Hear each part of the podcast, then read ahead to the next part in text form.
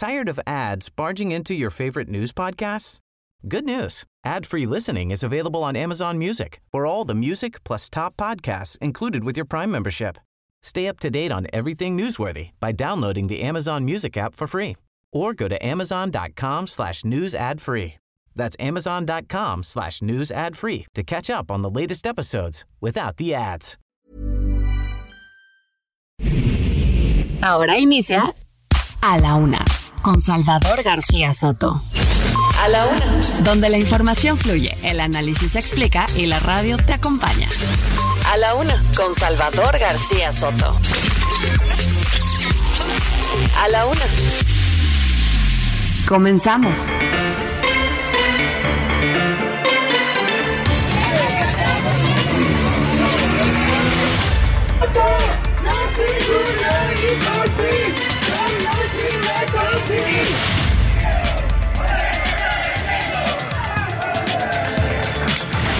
Agarraditos de la mano. Agárrense de las manos.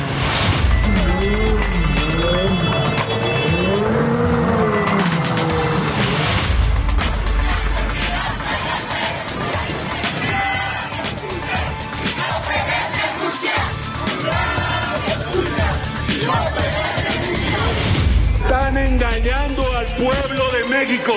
Se quieren robar la elección. Hay que ir al Zócalo el 26.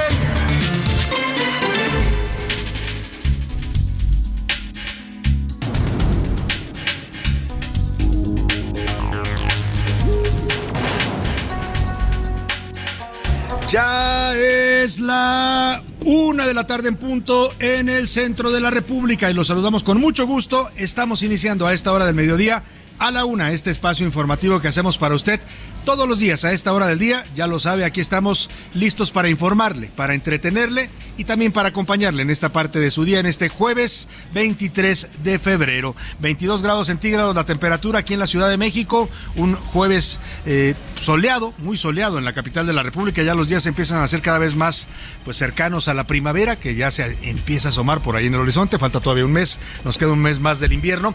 Pero bueno, vamos a ponernos de buen ánimo en este jueves. Estamos además contentos porque estamos transmitiendo en vivo y en directo. Hemos salido este día, en esta ocasión, de la cabina del Heraldo Radio, donde usted siempre nos escucha, allá en los estudios de El Heraldo.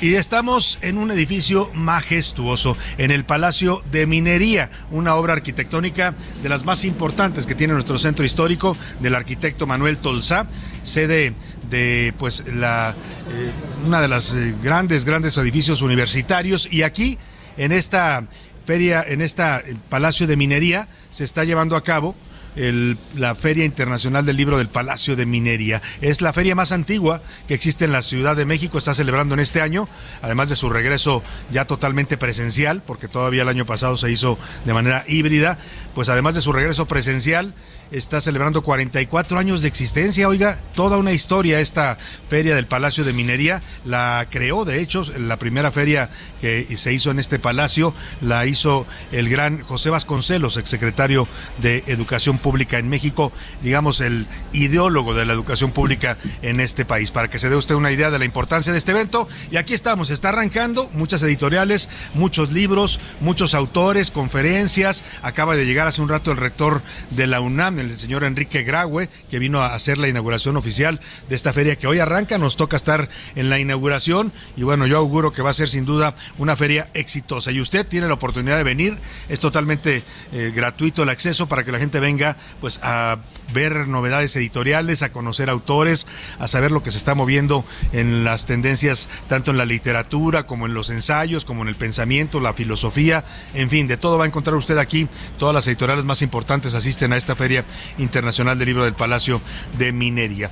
Y estamos aquí listos para informarle, deseando que este jueves, como siempre lo hacemos, les vaya bien para usted, que vaya marchando el día bien, que vayan resolviéndose sus pendientes, sus tareas, sus objetivos para este día. Y si hay problemas, si hay obstáculos que no faltan, ya sabe usted, todos los días nos sale algún problema, pues hay que echarle ánimo, ánimo para que en lo que resta del día y en lo que resta de esta semana, que ya estamos llegando casi al fin de semana, pues usted pueda resolver cualquier situación adversa. Saludamos a todas las ciudades que sintonizan esta emisión, esta emisión de A la Una con su servidor Salvador García Soto. Saludos a la gente de Guadalajara, Jalisco. Muchos saludos a los amigos tapatíos, a la gente de Monterrey, Nuevo León, allá en la Sultana del Norte, a la gente de la comarca lagunera, allá en la confluencia de los estados de Zacatecas y Durango. También les mandamos un abrazo afectuoso, igual que a la gente de Oaxaca, capital y también a la gente del Istmo de Tehuantepec, ahí mismo en el estado de Oaxaca. Al Golfo de México mandamos saludos hasta Tampico, Tamaulipas, el bello puerto, también a la gente que nos sintoniza en la zona conurbada de Ciudad Madero y Altamira, y por supuesto también al sur, sureste del país. Saludamos con gusto a las principales capitales del sureste, a Tuxtla Gutiérrez, Chiapas, a Chilpancingo Guerrero y también por supuesto a Mérida, Yucatán. A todos los amigos de esta ciudad les mandamos saludos y por supuesto al otro lado del río Bravo, ya sabe usted, también suena el Heraldo Radio y hasta allá mandamos saludos a las ciudades tejanas de McAllen, de Bronzeville, de San Antonio y de Huntsville, Texas. Los saludamos a través de nuestras distintas frecuencias y también más arriba en el territorio de la Unión Americana a la gente que nos escucha en Airville, Chicago, allá en Chicago, Illinois y también a la gente que nos escucha en Iowa, en la ciudad de Independence, Iowa. Dicho esto, vámonos a los temas que le tengo preparados en este jueves para informarle. Por fin, el fiscal Alejandro Gersmanero, fiscal general de la República, reapareció después de casi dos meses de ausencia por enfermedad. No se había presentado a la fiscalía y bueno, tenía casi más de un año que no aparecía en público también. Ha sido un fiscal bastante esquivo y un fiscal difícil de, de ver. Eh, en la época de la pandemia dicen que siempre trabajó a distancia por su edad, es un hombre mayor, ya más de 80 años. Y bueno, recientemente fue operado, según informó el presidente López Obrador, porque la fiscalía nunca se dignó a darnos información a los mexicanos. ¿eh? Nunca hubo un comunicado para decirnos el fiscal está enfermo de esto, su padecimiento es este y su situación actual de salud es esta. Reaparece, se ve, pues se ve repuesto, aunque parece que mí que se ve un poco maquillado. Yo creo que le echaron una manita para que no se viera tan mal y apareció en un evento eh, mm, importante eh, y le voy a contar eh, de qué se trata la reaparición del fiscal Alejandro Gers Manero. Y, y, oiga, ¿y qué nivel? Ayer en el Senado de la República, en medio del debate, estaban discutiendo los senadores el plan B electoral del presidente López Obrador y, oiga, esto de verdad ya está tomando cauces muy, muy lamentables. En pleno debate, la senadora por Morena, Rocío Abreu, senadora campechana, para mayores señas, señas la que apareció hace poquito en un video recibiendo dinero en efectivo, fajos de billetes hasta un millón de pesos le entregaron en el gobierno de Campeche en 2021, según se dijo quienes difundieron esos videos, la empresa Televisa. Bueno, pues esta senadora, como la exhibieron con estos videos y la empezaron a criticar desde la tribuna, pues se desquitó llamando, perdóneme la expresión, así lo dijo, textual, prostituta y piruja le llamó a la senadora del PAN, Lili Telles, pero eso no es lo peor la, las palabras altisonantes no es la primera vez que suenan en el Senado y en la tribuna legislativa. Lo grave es que esta senadora desde ahí amenazó a Lili Telles con revelar videos íntimos de ella. Dijo que tiene videos y que los va a dar a conocer, pero que no son aptos para mayores o para menores, perdóneme, de 18 años. Esto en franca violación a la ley, ¿eh? la famosa ley Olimpia que impide y califica como un delito amenazar o extorsionar a alguien con la difusión de contenidos o videos íntimos. Vamos a hablar de este tema que lamentablemente pues nos habla de un nivel muy bajo en nuestro Senado de la República. También platicaremos de el delito de la extorsión. Desde ayer estamos hablando de este grave delito, también le llaman el derecho de piso, y cómo está asfixiando literalmente a los negocios mexicanos, lo mismo a pequeños comerciantes, bueno, a abarroteros, a restauranteros, a grandes empresarios, a todo mundo le están cobrando derecho de piso o extorsión en México. Vamos a hablar de una iniciativa que está presentando en el Senado el senador panista por Guanajuato, José Erandi Bermúdez, y pide pues eh, reforzar y fortalecer este delito en el Código Penal y aumentar su castigo. En la segunda hora le voy a presentar un reportaje especial sobre la migración en México. Oiga, habíamos llegado, de hecho el gobierno de López Obrador arranca con los niveles más bajos de migración de los últimos tiempos. Muchos mexicanos ya no estaban yendo a los Estados Unidos, lo cual hablaba pues de que el país más o menos tenía una estabilidad en cuanto a empleo, pero de pronto en los últimos años de este gobierno, el gobierno de la 4T, se ha disparado en más de 20% el número de mexicanos que intentan cruzar a los Estados Unidos. Y la cifra surge de las deportaciones que está haciendo el gobierno de Estados Unidos. Más de 800 mil mexicanos han sido deportados en los últimos años de los Estados Unidos por tratar de cruzar ilegalmente su frontera. En los deportes, Esternón, más bien, perdóneme, es, es, es, estrenón, me pusieron acá mal la palabra, estrenón, porque mientras John de Luisa informó que no va a continuar, eh, perdóneme, de verdad, no, no hay nada que ver con esternón y estre, estrenón, pero bueno, se trata de un estreno, y mientras John de Luisa dice que ya no va a seguir en la Federación Mexicana de Fútbol, porque ya se va, yo creo que se debió haber ido desde que fue el fracaso en el Mundial, era un buen momento para renunciar. Pero bueno, anuncia que ya se va el señor John de Luisa. Mientras tanto, el Cruz Azul presenta a su nuevo técnico, Ricardo El Tuca Ferretti, como su nuevo entrenador, y a Óscar El Conejo Pérez como el director deportivo del club. Además, comenzó la pretemporada de la Fórmula 1 en el circuito de Bahrein. Nos va a contar de todo esto Carmota. Y en el entretenimiento, Anaya Rega nos va a decir que nada es para siempre. La exitosa conductora Andrea Legarreta anunció el fin de su matrimonio con el cantante Eric Rubin. Llegaron a 23 años de matrimonio y se van a separar esta pareja del mundo del espectáculo que muchos consideraban como de las más estables. Bueno, pues como decía el gran José José, el amor acaba, así es que vamos a platicar de esos temas también con Anaya Arriaga. Como ve, un programa con mucha información, con muchos temas, con distintos tópicos para estar informando, comentando y por supuesto también debatiendo y más en este día que nos encontramos aquí en la Feria del Libro del Palacio de Minería. Vamos a hacer un buen debate con los temas de la agenda pública. ¿Qué le parece si le hago las preguntas de este jueves? En A la Una te escuchamos. Tú haces este programa. Esta es la opinión de hoy.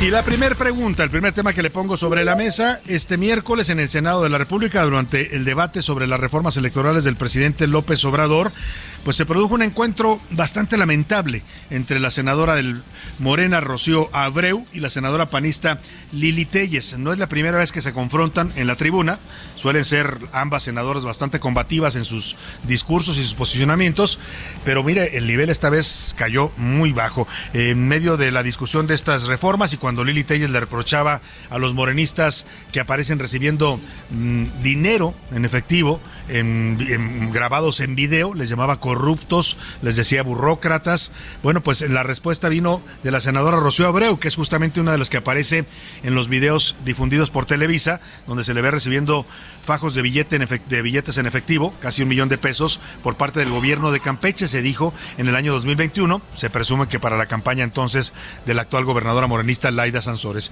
Esta senadora morena se subió a la tribuna, pero pues en vez de debatir con argumentos, de contestarle a lo que le decía Lili Telles, pues se fue por, por este tema que no es la primera vez que toca, a la vida privada y íntima de Lili Telles. Amenazó con que va a difundir videos también de Lili Telles, pero le dijo que son videos no aptos para menores de 18 años. Entonces, pues se está hablando de contenido íntimo, lo cual es un, un, un, asunto muy grave viniendo de una mujer a otra mujer, pero además es un delito, ¿eh? También porque está tipificado como delito el extorsionar a alguien o amenazarlo con difundir contenidos íntimos. Y bueno, pues se dijeron palabras muy fuertes, prostituta y, y cosas bastante ofensivas entre mujeres, que de verdad suena bastante mal viniendo de senadoras de la República. Yo le quiero preguntar, ante este nivel de debate que se vio ayer en el Senado, ¿usted ¿Cree que está bien que una senadora ataque a otra compañera, aunque sean de partidos distintos, con este tipo de amenazas de difundir contenidos íntimos o utilizando este tipo de adjetivos o palabras altisonantes desde la tribuna del Senado? Le doy tres opciones para que me conteste. No, no está bien, es pésimo y debe ser sancionada la senadora morenista. Sí, eso es parte del, calor del debate parlamentario, no tenemos que espantarnos. O de plano, tenemos legisladores parlamentarios con muy bajo nivel. Eh, la segunda pregunta, el segundo tema para comentar este jueves, después de casi un año de no aparecer en público y tras una fuerte operación de espalda, eso fue la, la versión oficial en diciembre pasado en un hospital de Estados Unidos, de Baltimore en los Estados Unidos. Este jueves reapareció en un evento privado el fiscal general de la República, Alejandro Gers Manero. La Fiscalía General de la República solamente publicó una fotografía donde se le ve al fiscal acompañado del presidente de la barra de abogados, Víctor Olea Peláez, y del presidente del World Juris Association, Javier Cremades. Eh, sin embargo, pues no dieron mayor información, simplemente publicaron la foto para mostrar que el fiscal ya está recuperado de la enfermedad que lo mantuvo ausente, ausente literalmente del cargo durante más de dos meses. Tuvimos una fiscalía acéfala, aunque había un encargado de despacho. Yo le quiero preguntar ante esta reaparición de Gers Manero, que me llama la atención que ocurra justo un día después o unos días después de que se diera el veredicto de culpable contra Genaro García Luna, le pregunto, ¿usted cree que el fiscal Gers Manero está apto? ¿Está en condiciones de aptitud para continuar en el cargo? Le doy tres opciones para que me conteste no, está enfermo y para ocupar un cargo tan importante. Dos, sí, solamente fue un arreglo, como dijo el presidente López Obrador, y todos a todos nos puede pasar. O de plano, la Fiscalía General de la República se ha convertido en un órgano ausente e ineficiente para los mexicanos. Y finalmente, pues vamos a hablar de esta feria en donde nos encontramos transmitiendo hoy en vivo para ustedes desde aquí desde el Palacio de Minería en el Centro Histórico de la Ciudad de México. Este jueves se reinauguró, se, inicia la Feria Internacional del Libro en Palacio de Minería, es su edición número 44, el, eh, comienza hoy, está siendo inaugurada el día de hoy y culmina el próximo 6 de marzo. Hoy que estamos en esta que es la feria más antigua de la Ciudad de México, la feria del libro más antigua, yo le quiero preguntar, ¿cuál es el libro que más ha impactado su vida, que más le, le, llegó, digamos, le, conmocionó. Hay libros que de verdad nos sacuden con sus historias, con sus personajes, con sus diálogos, con sus textos.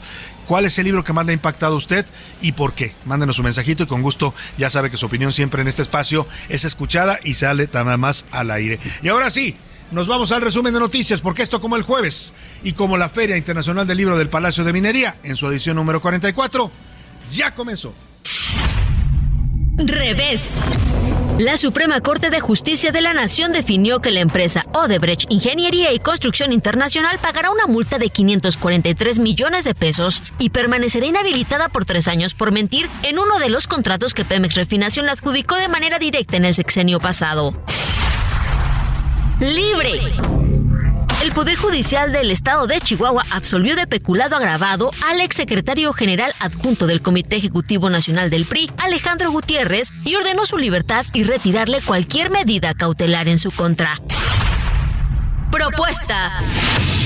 El Ejecutivo Federal envió a la Cámara de Diputados una iniciativa de reforma que plantea elevar de 161 a 194 el número de padecimientos laborales al incorporar enfermedades como los contagios por COVID-19 y las enfermedades producidas por radiaciones ionizantes y electromagnéticas como incapacidades laborales. ¡Sorpresa! El expresidente Donald Trump visitó este miércoles el pueblo de Ohio que trata de lidiar con un descarrilamiento tóxico que ha despertado frustraciones entre los residentes y líderes locales. Tragedia. Al menos 48 personas murieron luego de los deslaves e inundaciones registrados toda esta semana en la costa del estado de Sao Paulo, en la región sureste de Brasil, mientras que socorristas continúan con la búsqueda de personas desaparecidas. Vámonos a la información. Ya es la una de la tarde con 17 minutos y le platico. Le platico que reapareció, ya le contaba el fiscal Alejandro Gersmanero. Oiga, más de dos meses. Uno entiende los temas de enfermedad, pero yo le pregunto a usted, ¿le aguantarían en un trabajo dos meses sin, sin saber nada de usted? Digo, supongo que sabían y supongo que el señor fiscal pues metería algún justificante, no sé, pero para una fiscalía, para una dependencia tan importante para los mexicanos, estamos hablando de la Procuración de Justicia, un bien o un derecho muy escaso en este país, la justicia, pues eh, que haya estado acéfala la fiscalía durante dos meses a manos de un encargado como es el subprocurador Juan eh, Ramos, pues es bastante delicado y sobre todo la ausencia de información porque nunca supimos que al señor fiscal lo habían llevado a internar y a, a operar a un hospital en Baltimore, en los Estados Unidos, al hospital John Hopkins. Tampoco supimos, bueno, nos enteramos después por filtraciones a la prensa que estaba delicado de salud. Eh, y, en todo este tiempo la Fiscalía nunca emitió un comunicado, nunca nos dio información a los mexicanos, algo a lo que tenemos derecho. El único que informaba, y es un contrasentido, una paradoja, el único que daba información del estado de salud del fiscal era el presidente de la República, cuando se supone que la Fiscalía es una Fiscalía autónoma y no tiene nada que ver, se supone, según la ley, con la presidencia de la República. El caso es que reapareció en un evento privado con el presidente de la Barra Mexicana de Abogados, Víctor Olea Peláez, también estuvo el presidente de la World Justice uh, Association, Javier Cremades, andaba por ahí también el, el periodista Antonio Navalón, y en un breve comunicado, la Fiscalía señaló, publicó esta fotografía en donde se le ve al fiscal y dice textual, el fiscal general de la República, doctor Alejandro Gers Manero, recibió al presidente entrante de la barra mexicana del Colegio de Abogados, así como al señor Javier Cremades, presidente del World Justice Association, y a también quienes lo invitaron a su siguiente asamblea para que se, en la que será reconocido el trabajo que se ha hecho en la vida jurídica de nuestro país. El doctor Gers felicitó al maestro Víctor Olea Peláez, nuevo presidente de esta barra mexicana del Colegio de Abogados, y le deseó todo el éxito en su nuevo encargo. Con el señor Javier Cremades y la Asociación World Juris Association se establecerá una relación de trabajo y transparencia en las tareas realizadas en la Procuración de Justicia en nuestro país. Hasta, hasta ahí el comunicado, ¿eh? Otra vez no vuelven a decir, eh, regresa después de una operación de tal, su estado de salud es este. Bueno, ya sabe, estos funcionarios que se creen pues prepotentes, ¿no? Yo, yo así lo califico, porque si no nos dan información a los mexicanos de un cargo tan importante, de un funcionario tan importante para la vida de este país, pues entonces no sé cuándo la van a dar. No se le había visto en un evento público, oficial, desde el 17 de marzo del año pasado al fiscal Alejandro Gers cuando compareció en privado ante la Junta de Coordinación Política y la Mesa Directiva del Senado de la República. A fines de diciembre pasado, el fiscal tuvo una intervención quirúrgica relacionada con la próstata en un hospital de Baltimore, como ya le decía, en los Estados Unidos, y desde entonces, y hasta hace unos días, estuvo en un periodo de recuperación en su domicilio, desde donde atendía vía telefónica o por videoconferencia sus tareas como titular de la Fiscalía General de la República. Pues ahí está, reaparece vivito y coleando el fiscal Alejandro Gers, al que ya habían matado varias veces, ¿eh? ya varios rumores lo, lo daban por muerto, fueron desmentidos y bueno, pues hoy aparece. Yo lo veo en la fotografía que publica la Fiscalía, algo, algo maquillado, se ve como muy, muy rosado, seguramente pues para mm, disimular un poco su aspecto, porque viene de una operación, le dieron una, por ahí una ayudadita con un poco de maquillaje. Oiga, y vamos a otro tema rápidamente. El presidente López Obrador se burló hoy como lo suele hacer el presidente de este tipo de eventos. No le gusta que la sociedad civil salga a marchar. El presidente pues cree que tiene la exclusividad de las marchas en este país y de las manifestaciones. Y bueno, como se va a hacer realizar este domingo, esta marcha o concentración en el Zócalo en defensa de la democracia, mi voto no se toca, así lo han denominado, y es para defender al INE, y no solo al INE, para pedirle a la Suprema Corte de Justicia que ahora que le lleguen estas controversias constitucionales que ya se están interponiendo y estas acciones de inconstitucionalidad que piden declarar inconstitucionales estas eh, reformas electorales de López Obrador que pretenden desmantelar al INE, pues que la Corte sirva de dique para este que se considera un ataque fuerte a la democracia y al sistema electoral mexicano. Esto fue lo que dijo el presidente. Se burló cantando una canción del Puma, José Luis Rodríguez el Puma. Agárrense de las manos. El domingo están agarrados de la mano Fox con, ¿cómo se llama el del PRI? Alejandro Moreno, Chong, Claudia Ruiz Massieu, Marco Cortés, lo de Demola, etcétera, etcétera. Ahí todos agarraditos de la mano. Agárrense de las manos. Ahí está el presidente cantando esta canción, dice que van agarraditos de la mano, ¿y qué tiene de malo? Que si se agarran de la mano, como dice el presidente, y qué tiene, como dicen por ahí, ¿no? no le, ¿En qué le afecta al presidente? Él va a hacer también su propia concentración, ¿eh? Ya la anunció, eh, ya ve que al presidente le gusta andar midiendo eh, eh a ver quién convoca más gente, lo hizo el pasado 13 de noviembre cuando la primera marcha de la sociedad civil, después organizó su propia marcha con miles, cientos de miles de, personas que vinieron de toda la República y ahora pues también el 18 de marzo, con el pretexto del aniversario de la expropiación petrolera, va a tener su propia marcha el presidente y también seguramente se va a agarrar de las manos, como dice que lo harán los dirigentes de la sociedad civil. Eh, en más de esta marcha, el presidente López Obrador también criticó al ministro en retiro José Ramón Cosío, ministro en retiro de la Suprema Corte de Justicia, que va a ser uno de los oradores oficiales. Solamente habrá dos oradores, uno es el ministro Cosío y otro será la periodista Beatriz Pajés. Escucha al presidente, pues luego, luego por qué los de Morena también son tan, tan groseros en, en el en el Senado y en el Congreso. El presidente dijo del ministro Cosío, que me parece un espléndido jurista, pues lo llamó corruptazo e hipócrita, todo porque va a participar en la concentración del domingo. El ministro Cosío, que seguramente va a estar el domingo protestando, corruptazo, conservador, hipócrita, como son la mayoría de ellos.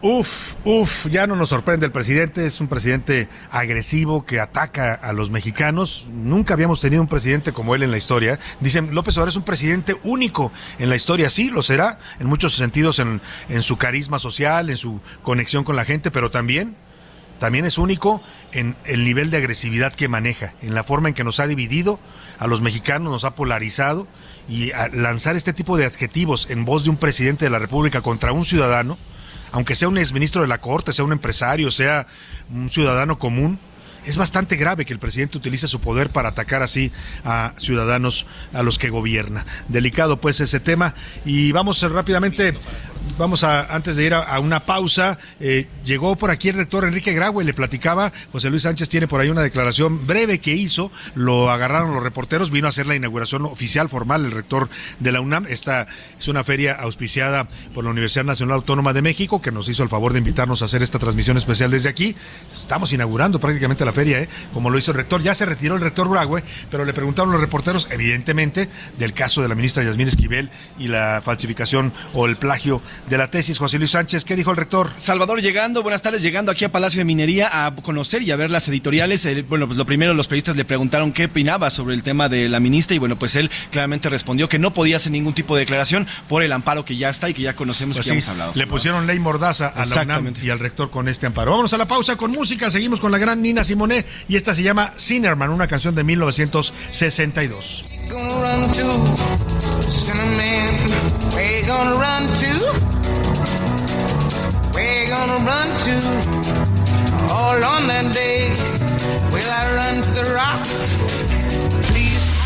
En un momento regresamos.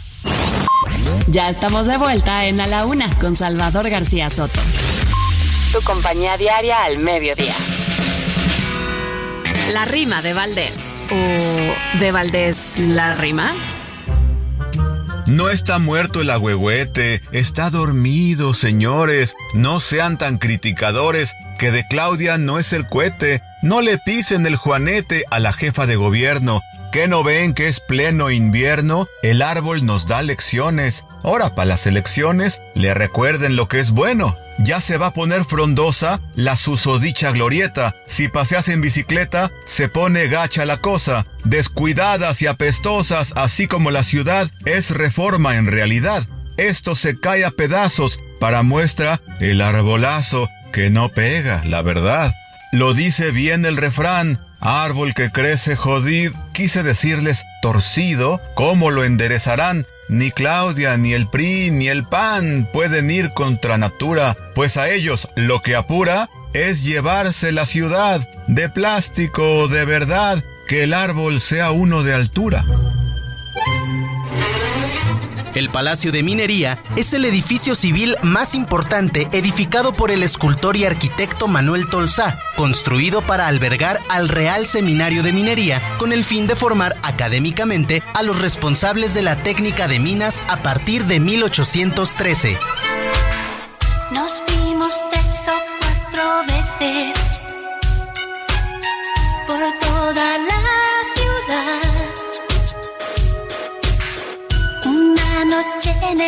del oro me decidí atacar.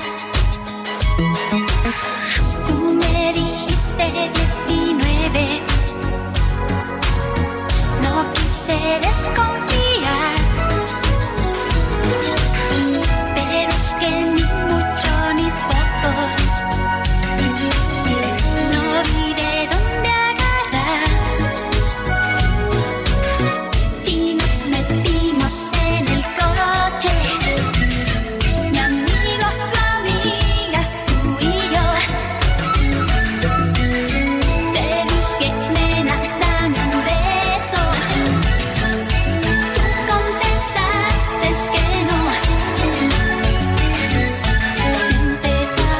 La tarde con 32 minutos. Estamos regresando de la pausa con esta música de Mecano. Ya sabe que estamos homenajeando a tres grandes de la música en esta semana que nacieron por estos días. Es el señor Pablo Milanés, este gran cantautor cubano que lamentablemente nos dejó el año pasado.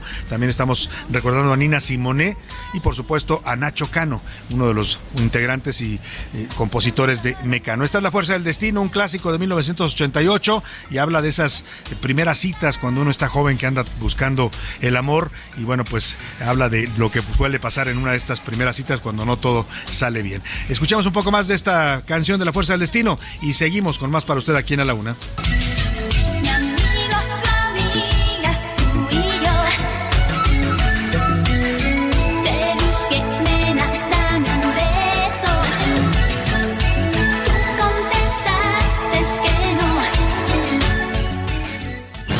A la una, con Salvador García Soto.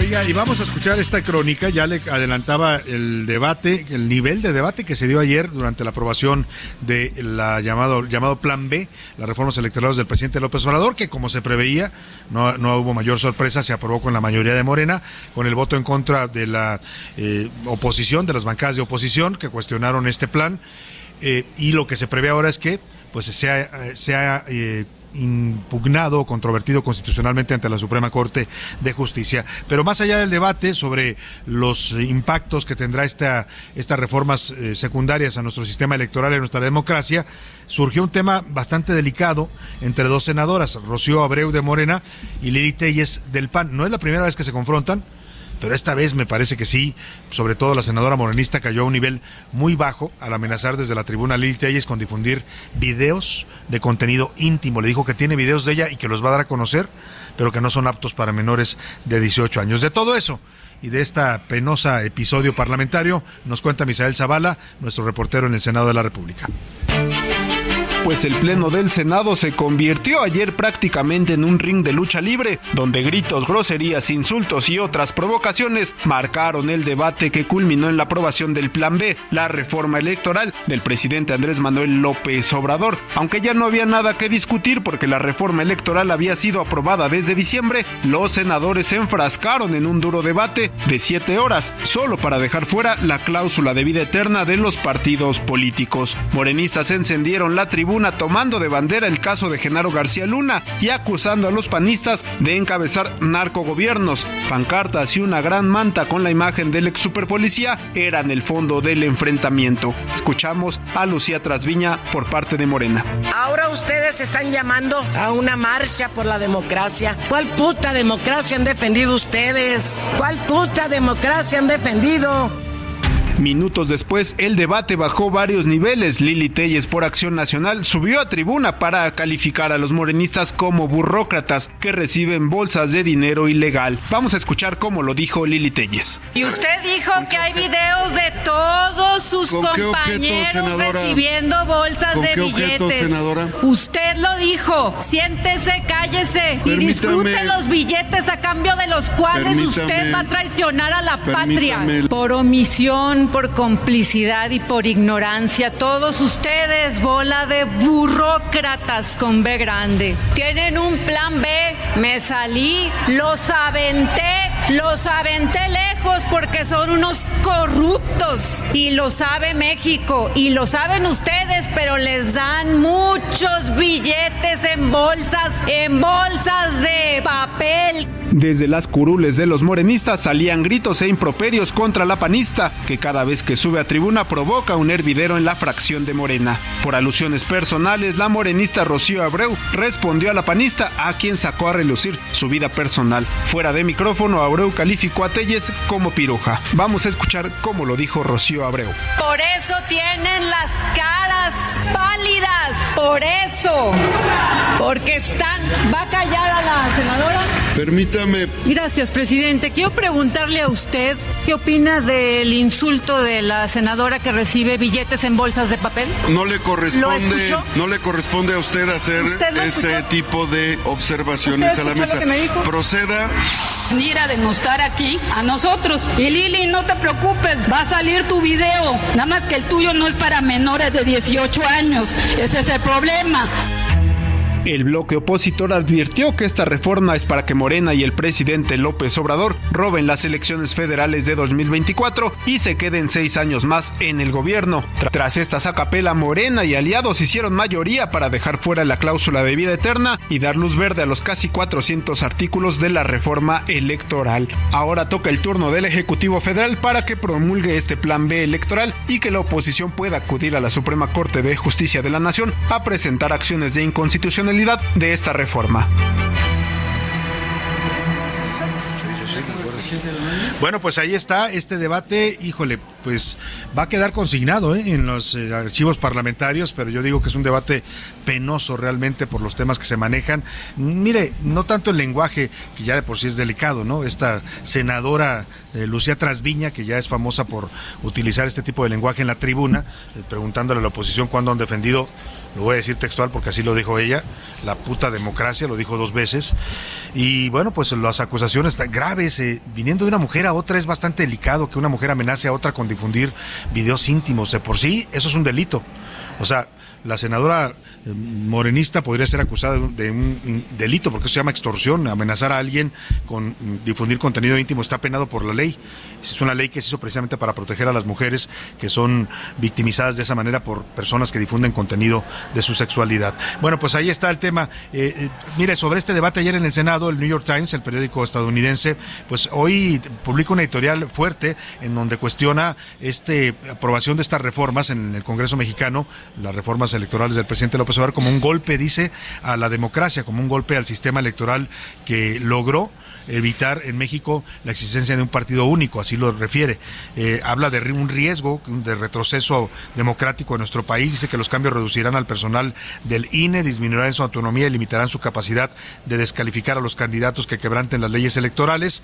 Y pues también dice que se avecina otra prueba, ya la aprobaron y así la ve el New York Times como un golpe a la democracia y al sistema eh, eh, electoral en México, pero dice que la prueba ahora será para la Suprema Corte, porque el asunto finalmente llega a la Corte y la Corte tendrá que definir si esto es constitucional o no. Y ahí habla de una corte que ha sido constantemente golpeada y vilipendiada por el presidente López Obrador. Eh, pues ahí está, dice una parte del artículo, se lo voy a leer textual, desde que perdió unas elecciones presidenciales en 2006 por menos de 1% de los votos, López Obrador ha sostenido en repetidas ocasiones, sin aportar pruebas, que el instituto, se refiere al INE, ha perpetrado en realidad fraude electoral, una afirmación que se asemeja a las teorías de conspiración de fraude electoral propagadas en Estados Unidos y en Brasil, se refiere por supuesto a Donald Trump y a Jair Bolsonaro. Así están comparando en este artículo del New York Times al presidente López Obrador con ese tipo de personajes. Oiga, pero vamos a hablar del evento donde nos encontramos porque es un motivo de verdad festivo para, eh, pues para la, cultura, para la industria editorial, para la lectura de los mexicanos. Esta Feria Internacional del Libro del Palacio de Minería, la FIL PM. Y, eh, hoy estamos transmitiendo desde aquí, es su edición número 44 y vamos a conversar, vamos a conversar antes de darle algunos datos breves sobre esta feria que está llegando a sus 44 años. Es la más antigua, la feria editorial más antigua en nuestro país. Vamos a escuchar esta nota que nos preparó nuestro productor Rubén Esponda y ahora vamos a conversar con el director de la FIL PM, el señor Fernando Macotela Vargas, que ya está llegando aquí a nuestra cabina dentro del Palacio de Minería. La Feria Internacional del Libro del Palacio de Minería es una de las más grandes y de mayor tradición en México. Sus orígenes datan de 1924, cuando el palacio albergó por primera vez en México una feria de libro. En aquella ocasión fue José Vasconcelos, ya en su recta final como secretario de Educación, quien impulsó este evento llamado Feria del Libro y de las Artes Gráficas. En esas épocas la feria no fue constante. Entre la falta de organización y las constantes separaciones a las que fue sometido el Palacio de Minería, edificio que data de fines del siglo XVIII, construido por el extraordinario escultor y arquitecto valenciano Manuel Tolsá, para albergar al Real Seminario de Minas, que más tarde sería la Escuela de Ingenieros y actualmente alberga la División de Educación Continua de la Facultad de Ingeniería de la Universidad Nacional. Fue hasta 1980 cuando inició la etapa actual de la Feria del Palacio de Minería, gracias a la iniciativa de la Facultad de Ingeniería de la UNAM y de un grupo de entusiastas amigos del libro, quienes, junto con las editoriales, las librerías, los escritores, las empresas de papel y la difusión de la cultura, lograron culminar este esfuerzo y mantenerlo hasta ahora, dentro de un recinto con profunda tradición en el fomento de la ciencia y la cultura en México. Cada año más de 150 mil visitantes abarrotan los patios y los bellos salones del recinto para conocer la mayor exposición bibliográfica que se da en la Ciudad de México y asistir a las más de 1.500 actividades culturales que les ofrece la feria. Este año la Gran Feria cumple 44 años, luego de dos versiones anteriores que se vieron afectadas por la pandemia. La Feria Internacional del Libro del Palacio de Minería se lleva a cabo desde este jueves 23 de febrero hasta el próximo lunes 6 de marzo en el Palacio de Minería, Tacuba 5, Colonia Centro. Para a la una con Salvador García Soto, Rubén Esponda.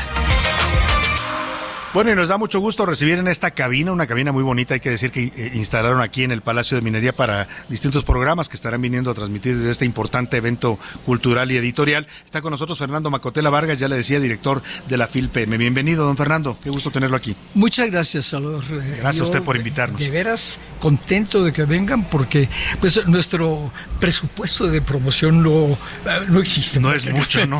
Entonces ustedes nos ayudan eh, muchísimo, de veras, ¿no? Y es que la, Feria Internacional del Libro de Minería es un gran evento ya tradicional de la Ciudad de México, el más antiguo de la industria editorial en nuestro país, pero sin la gente pues no hay feria, ¿no? Así es. Es importante invitar a la gente que venga en estos días. Y yo pienso que esto se debe al esfuerzo de 44 años que ha hecho la UNAM a través de su Facultad de Ingeniería, la Facultad de Ingeniería, muy concretamente Javier Jiménez Espriu, que era director en ese momento, cuando acabó la restauración completa, muy meticulosa de este palacio, eh, dijeron, bueno, ya tenemos el palacio, ahora, ¿Ahora qué hacemos? con él, ¿no?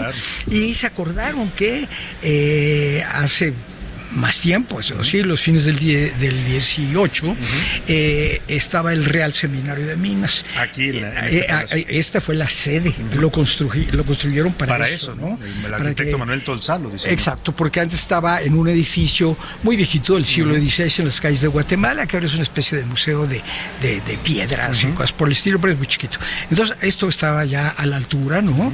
Y eh, no pudo operar tantos años colonialmente, porque bueno, pues la, eh, independencia llegó pronto y el palacio tuvo toda clase de destinos, como para variar siempre estas cosas, cuartel, este, eh, etcétera, ¿no? Eh, hasta convertirse en la Escuela Nacional de Ingenieros a fines principios del siglo XX y después se fueron los ingenieros a la ciudad universitaria, igual que nos fuimos todos, ¿verdad? Yo me fui a, Derecho y se restauró el edificio y entonces... Eh, eh, Javier Jiménez Espriu eh, le recordaron ¿no? cuáles eran los antecedentes y a mí esto me interesa mucho que lo digan los jóvenes estudiantes claro que ustedes están a salvo muchachos no se preocupen pero para poder entrar al, Real Seminario de Minas, que era pues la carrera por excelencia. Estaban los médicos también, pero, una de las carreras más prestigiadas. Pues en, en las minas estaba la plata y estaba, el oro y todo, ¿verdad? Y pero una de las exigencias era que los estudiantes eh, supieran leer música. Ah. y ejecutar un instrumento. ¿Por qué? ¿Qué tenía que ver la minería con, la música? Pues porque eh, un, un, profesionista, un profesional eh, que no está encarnado en un hombre de cultura, no puede llegar a ser un buen profesional. Le falta por entender muchas cosas, cuando menos eso se decía. Y o sea, el arte como un, elemento civilizador. Exactamente, ¿no? Exactamente. Y eh, entonces, claro que era una academia de música, porque, bueno, algunos muchachos sabían, no sabían, no tenemos tanta información de eso, pero aquí se perfeccionaban y tenían su orquestita que es el antecedente de la actual Orquesta Sinfónica del Palacio de Minería. De las más antiguas y de las más prestigiadas también. Y entonces cuando estuvo el Palacio listo dijeron, bueno, pues una orquesta, ¿verdad?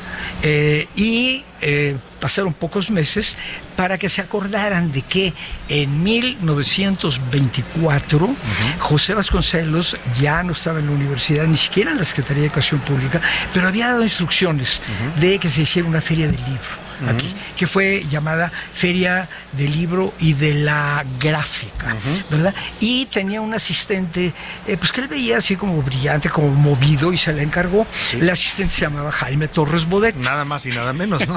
Otro gran pedagogo mexicano. No, y además los dos serían secretarios de Educación los Pública. Dos, ¿no? Y yo creo Torres que de los, por dos más significativos en la historia. Ah, absolutamente, ¿no? Y se hizo la feria, eh, se pensó que la feria iba a continuar, pero bueno, pues ni eran los años más adecuados para eso. De hecho, yo diría que en cualquier país se inicia una cosa y pues rápidamente hay un cambio de régimen de esto, del otro, y las cosas se interrumpen y, demás. Sin embargo, en el, eh, eh, vamos, en aquellos años la feria no siguió adelante. Pero Torres Bodet guardó ese recuerdo. Entonces Torres Bodet se fue como delegado de México a la UNESCO. Tiempo después, algunos años después, 4, 5, 6, no recuerdo bien, lo eligieron secretario general de la UNESCO. Antes de que lo eligieran, él logró traer la Asamblea General de la UNESCO a México. ¿verdad? Y este, aquí se celebró, uno puede consultar los diarios y ahí están y todo. Y Torres Bodet se acordó de la Feria del Libro. Que había hecho Vasconcelos. entonces, eh, bueno, que Vasconcelos le había pedido a él que la hiciera. ¿no? Y entonces él mandó decir que agradecería mucho, etcétera. Pues en ese momento traía a la Asamblea de la UNESCO, ¿qué, qué cosa le ofrece, señor? Claro, que- Y entonces hicieron otra feria del libro, esto fue como por el 48, 49, él no era todavía el secretario general de la. UNESCO, y se hizo aquí, él se acordaba que había sido en minería, ¿por qué Vasconcelos se la pidió en minería? No lo sabemos. Yo pienso que era el palacio desocupado más imponente. Claro. Yo porque ahí está la antigua escuela de medicina. Sí, pero el que ahora es el Munal, ¿no? es de, eh, ¿Cuál no, es? no, ese es allá enfrente. Ah, está aquí enfrente. Es sí. de la Secretaría de Comunicación, la, la vieja Secretaría, vieja de, Secretaría de la época de Don Porfirio Sí, sí, también, en donde se hizo muy famoso Maximino y la Que no sé si coincide usted, don Fernando, pero a mí me parece que esta, esta calle, este fragmento de calle, bueno, toda la calle de Tacuba es hermosa, la han, de- la han ido cambiando con el paso de los años, pero este rincón donde se enfrente, se ve enfrente a frente al Palacio de Minería y el Munal es, me parece, uno de los más bellos de la ciudad. Eh, mira, yo te doy toda la razón. Primero, porque tuvieron el buen tino una vez que dijeron, bueno, el edificio este, ¿verdad? minería lo hizo Tolsá. ¿verdad? Bueno, el caballito que está haciendo pudriéndose en la esquina Sí, que de lo la tenemos avenida allá en Juárez, Reforma, y ¿no? etcétera, se lo trajeron a la plaza. Hermoso. Y la plaza pasó a ser llamada Plaza Tolsá, lo cual se me hace muy justo, Muy un individuo de un talento excepcional. Y además, los edificios que cierran la plaza, el edificio, desde nuestro punto de vista del lado izquierdo, es un edificio afrancesado, pero bonito. Sí. Y del otro lado es un edificio más viejo, de los que podrían llamar de época republicana. Y a un ladito la casona de Jicotencat, que es el antiguo de- Senado. ah, exactamente, ¿no? Y tiene- para mi gusto tienes toda la razón, es uno de los Yo creo que es mejores... de los rincones este, más bellos ¿no? del centro a-. Así es, así es. Oiga, y vamos a hablar de la feria rápidamente, invitar a la gente a que venga. eh, ya nos explicó muy interesante los antecedentes históricos don Fernando Macotela, su director.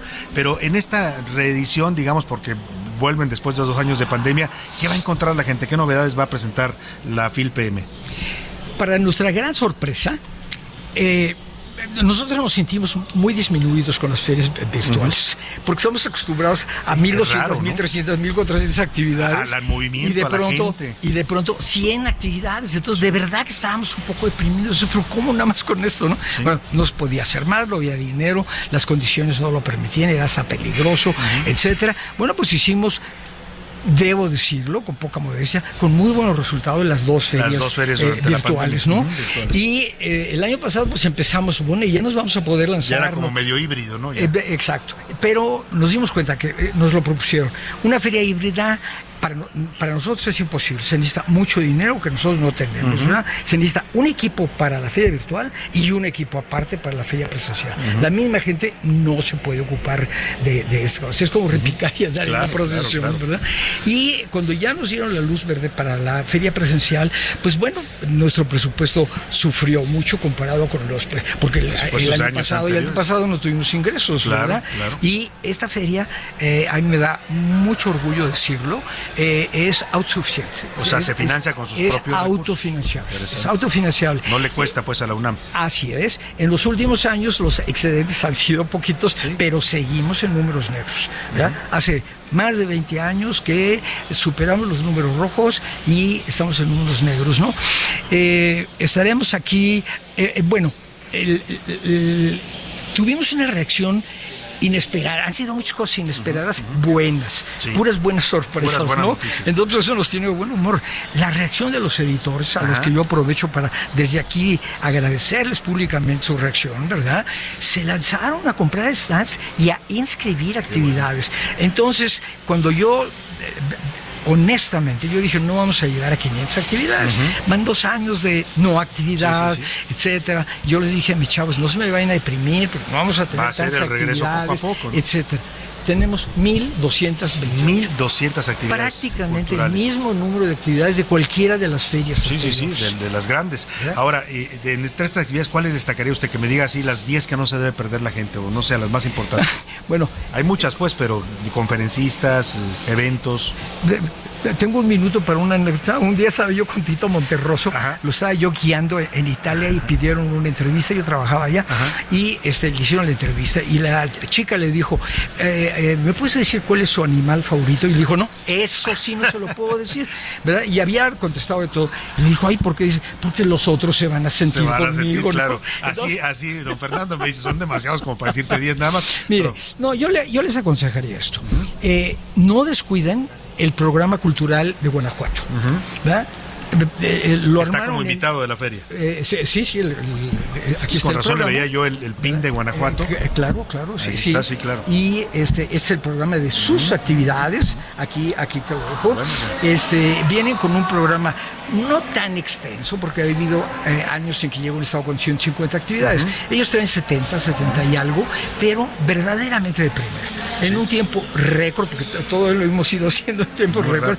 Ellos armaron un, un, un programa extraordinario, han, han tenido, se han enriquecido muchísimo editorialmente hablando y no descuiden eso porque el producto cultural en México tiene una pésima distribución. Los libros, los discos, el cine, etc. Difícil. Entonces, la, la, eh, ver los libros de Guanajuato, esta es la oportunidad. O después pues tienen que ir a León. Pues tienen que ir hasta allá, ¿no? Pero aquí en la Ciudad de México. Y te puedo decir una cosa, de todos los estados invitados que hemos tenido, no ha habido uno, uno solo, lo digo en público, si alguien me oye y digo una, una mentira, que vengan y que me digan que no es cierto, que no se haya ido muy contento por el nivel de ventas que tienen aquí. Porque hay mucha gente interesada en cosas de cultura de los estados, hay mucha gente también de esos estados, yo no diría que la mayor parte, sino nada más gente es que a los que les interesa algo, la arquitectura de Sonora, los pintores de Guanajuato, etcétera. Entonces encuentran cosas que no se encuentran en ningún pues otro nos, Nos va a cortar la guillotina, don Fernando, me da pena despedirlo así de apresurado, pero... No, estoy acostumbrado. Invitar a la gente a que se venga, déjese venir este fin de semana a la Feria Internacional del Libro del Palacio de Minería, se va a sorprender ahí.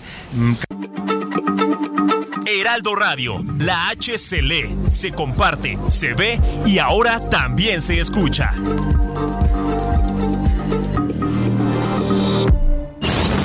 Ya estamos de vuelta en A la Una con Salvador García Soto. Tu compañía diaria al mediodía. El Palacio de Minería, edificado en el siglo XVIII por el arquitecto valenciano Manuel Tolsá, forma parte del conjunto de destacados trabajos de este arquitecto, quien tuvo a su cargo la conclusión de la Catedral Metropolitana, a la que logró darle unidad y armonía.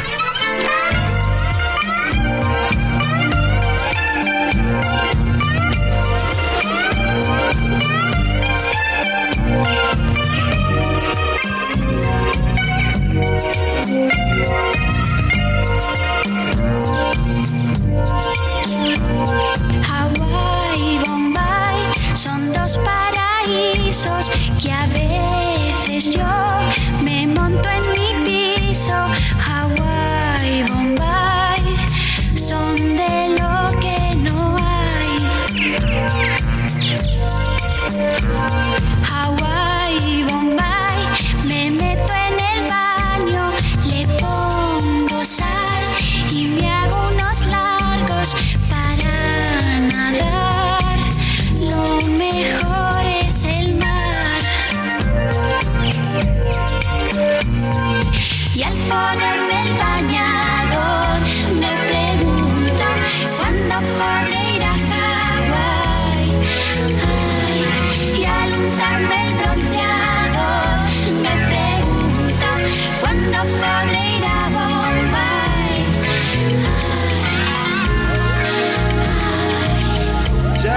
Son las 2 de la tarde en punto en el centro de la República y es un gusto saludarlo. A esta hora del mediodía estamos iniciando la segunda hora de a la una y ya también la tarde de este jueves 23 de febrero. Los saludamos hoy en vivo y en directo desde el Palacio de Minería de la Ciudad de México, aquí en la calle de Tacuba número 5 en el centro histórico de la capital del país. Hermoso palacio porque estamos hoy eh, acudiendo a la inauguración, al arranque de la Feria Internacional del Libro del Palacio de Minería, la FIL PM, que en su edición número 44 194 está siendo inaugurada hoy y concluirá hasta el próximo 6 de marzo. Así es que déjese venir este fin de semana acá al centro histórico, que siempre es agradable pasear los fines de semana, un sabadito, un domingo, que se venga usted a desayunar por acá y luego se da una vuelta por la Feria Internacional del Libro. Va a encontrar cosas maravillosas, además de novedades editoriales, literatura de todos los géneros. Encontrará, por supuesto, eventos culturales, conferencias, eh, pláticas con escritores famosos, en fin, muchas presentaciones de libros, mucho, mucho para ver y para disfrutar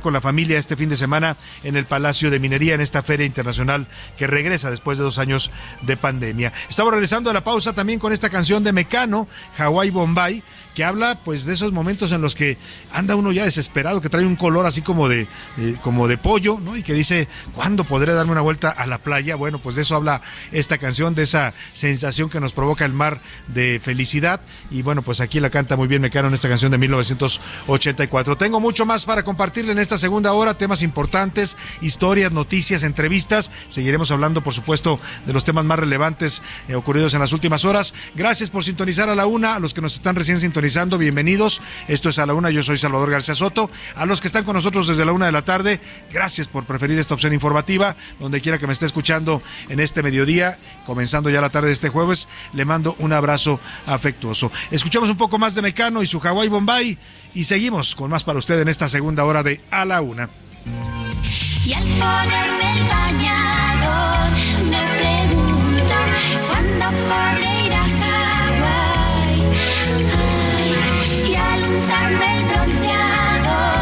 Me pregunto cuándo podré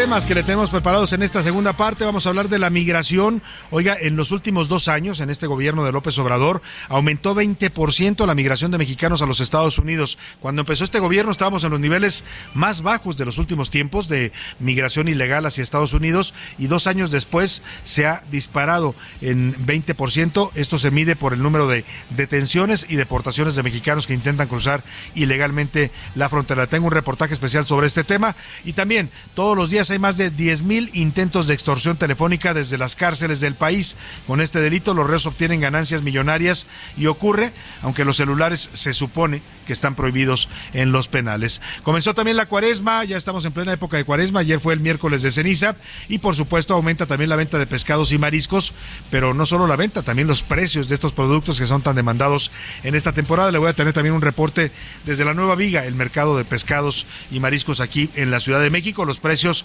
hasta este momento se han mantenido, así es que si usted prevé comer mariscos y pescados, pues de una vez cómprelos antes de que se encarezcan, que lamentablemente siempre ocurre en esta temporada. Oiga, el, ahora que conversamos con don Fernando Macotela, con eso cerramos la primera hora, el director de la Feria Internacional del Libro de Minería, eh, nos decía que hay un amplio programa, ¿eh? más de 1.500 actividades culturales, presentaciones de libro, conciertos, en fin, si usted quiere enterarse de todo lo que hay y programar una visita a esta Feria Internacional del Libro, eh, entre a la página Phil Minería, así como se escucha, filminería.unam.mx. Ahí va a encontrar todas las actividades, incluidas las del programa cultural que ofrece Guanajuato, que es el estado invitado en esta ocasión a la Feria Internacional del Libro del Palacio de Minería.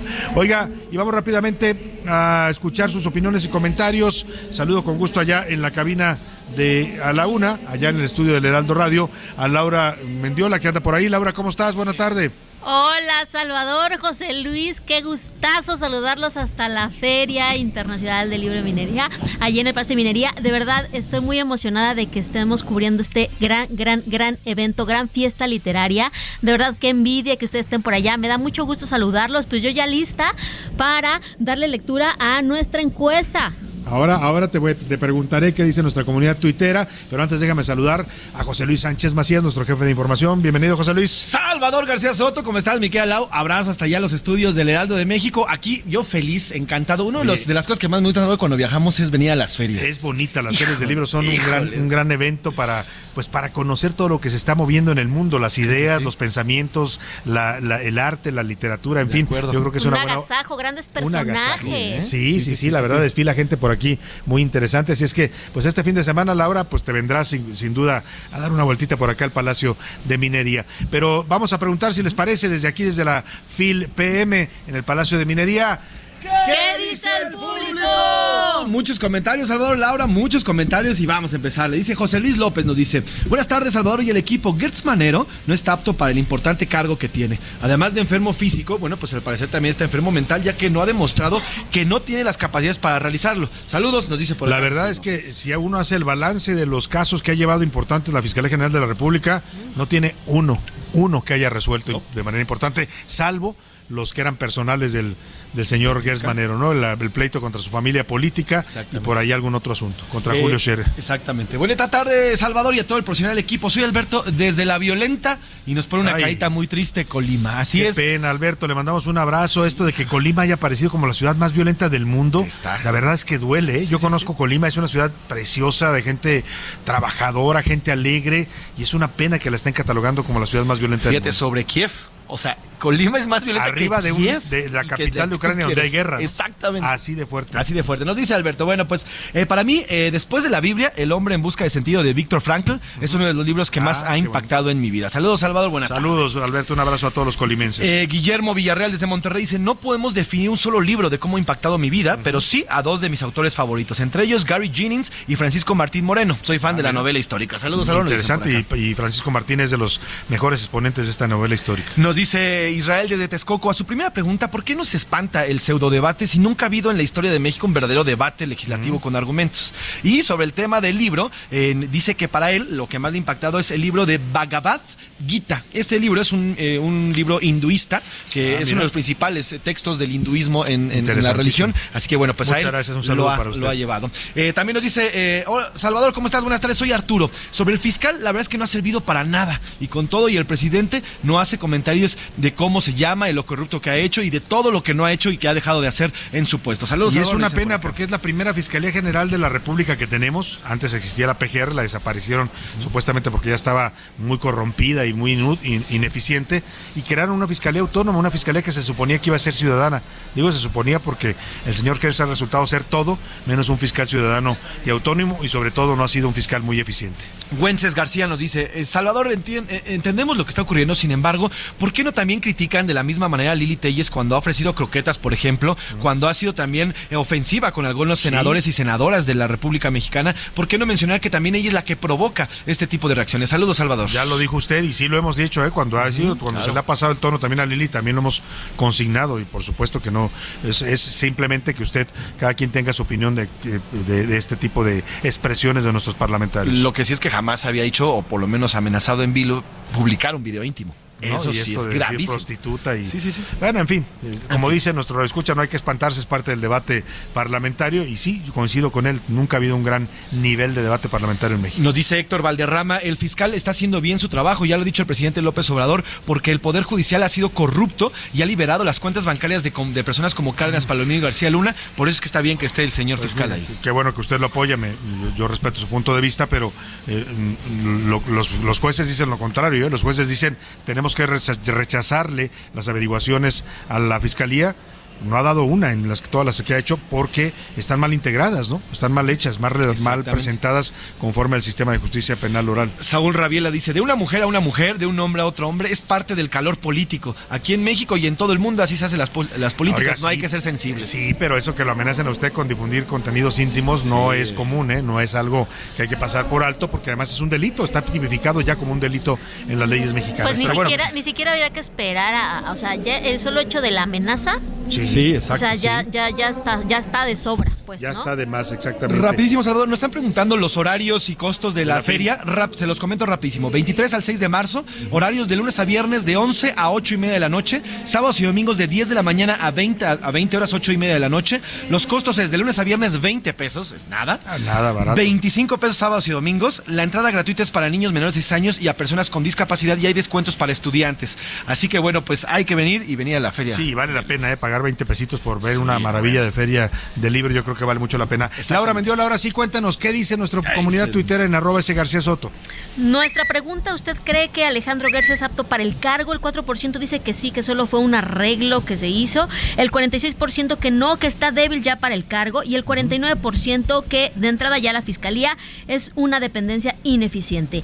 Y al respecto de pues este agarrón entre Lili Telles, ¿usted cree que está bien que una senadora ataque así a otra compañera en pleno debate? El 62% dice que no, que debe ser sancionado, el 6% que sí, que es el calor del debate y el 33% pues que es un bajo nivel de nuestros legisladores. Bueno, pues ahí está el punto de vista de nuestro público y también eh, comentaron algo sobre los libros que les han, más las han impactado en su vida, Laura todavía no, no, no. Todavía no, hay comentarios. Bueno, ya los iremos viendo poco a poco conforme lleguen a Twitter. Bueno, pues muchas gracias, Laura. Gracias, José Luis Sánchez. Gracias a ti, Salvador. Vámonos, si les parece, a otros temas importantes. Vamos a hablar más adelante con Javier Oliva Posada, que ayer se nos eh, cortó la llamada para analizar el fallo de Genaro García Luna. Por cierto, hablando del de este fallo, de este veredicto eh, que logra la Fiscalía de Nueva York, oiga, es que cuando uno compara pues hay niveles, ¿no? O sea, en México la Fiscalía General de la República, el señor Gers, no ha dado un, una, o sea, no ha logrado sentenciar a ninguno de los grandes casos, ni a Emilio Lozoya, ni a Juan Collado, ni a Rosario Robles, y cuál otra vez me acá por ahí, José Luis. Está también el tema de Ovidio, que ahí no hay una investigación. De Ovidio Guzmán, o sea, no han dado una para que me y en cambio en Nueva York hacen un juicio, detienen al señor García Luna en 2019 y hoy ya lo tienen declarado culpable y lo van a sentenciar eh, posiblemente cadena perpetua en el mes de junio, dijo el juez Brian Cogan hay fiscales y fiscales, ¿eh? algunos ineptos, ineficientes, otros mucho más eficientes, como este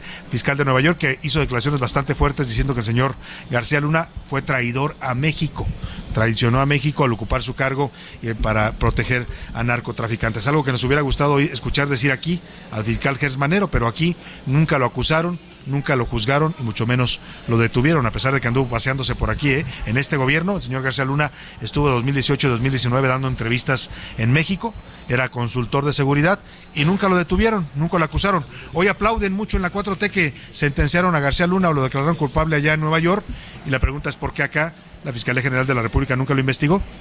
Ahí le dejo la pregunta. Vámonos a hablar de los pescados y los mariscos que se comen deliciosos además en esta cuaresma. Ya se me hizo agua la boca de pensar en los platillos de cuaresma, que es una cocina mexicana deliciosa. Pero vamos con mi compañero Gerardo Galicia, que anda recorriendo el mercado de la central de la Nueva Viga, donde se vende el, el pescado y el marisco. ¿Cómo andan los precios? ¿Cómo está el ambiente? Cuéntanos, Gerardo, te saludo por ahí en la Nueva Viga.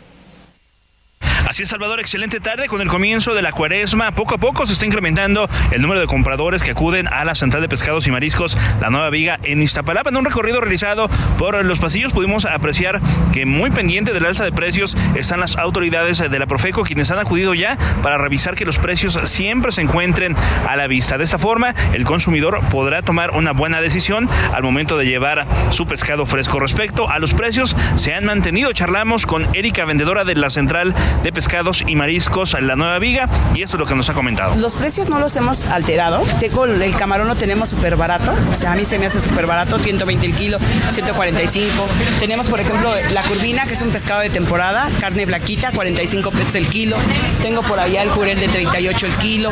El dorado es un pescadazo, 65 el kilo. O sea, si te fijas, los precios están accesibles a los clientes.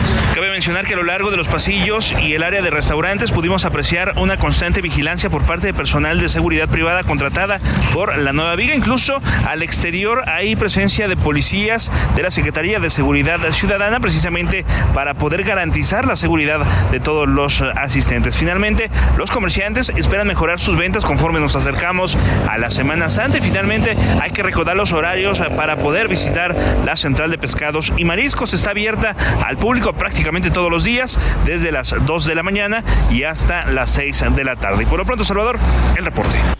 Muchas gracias, muchas gracias Gerardo Galicia. Bueno, pues ahí está, si usted va a adquirir estos productos eh, que son parte de la de las la tradición en esta época de Cuaresma es importante pues eh, conservar tradiciones y la comida de Cuaresma es de verdad una de las tradiciones, la capirotada, los camaroncitos en, en las tortitas de camarón, el, pescado, todo esto tan delicioso que se come en esta temporada. Ahí está en buenos precios todavía en el mercado de la Viga, en la Nueva Viga para que se vaya usted a adquirir estos productos. Oye, vamos a retomar el caso de García Luna ya que hablábamos de este asunto eh, importante, este, este eh, eh, pues juicio que se llevó a cabo allá en la Corte Federal del Este de Nueva York y la, el veredicto del jurado de declararlo culpable, algo pues histórico en el sentido de ser el funcionario de más alto nivel eh, mexicano acusado de narcotráfico en Estados Unidos, ¿eh? Y un golpe a la narcopolítica mexicana, a los políticos que protegen y que auspician esta industria criminal del narcotráfico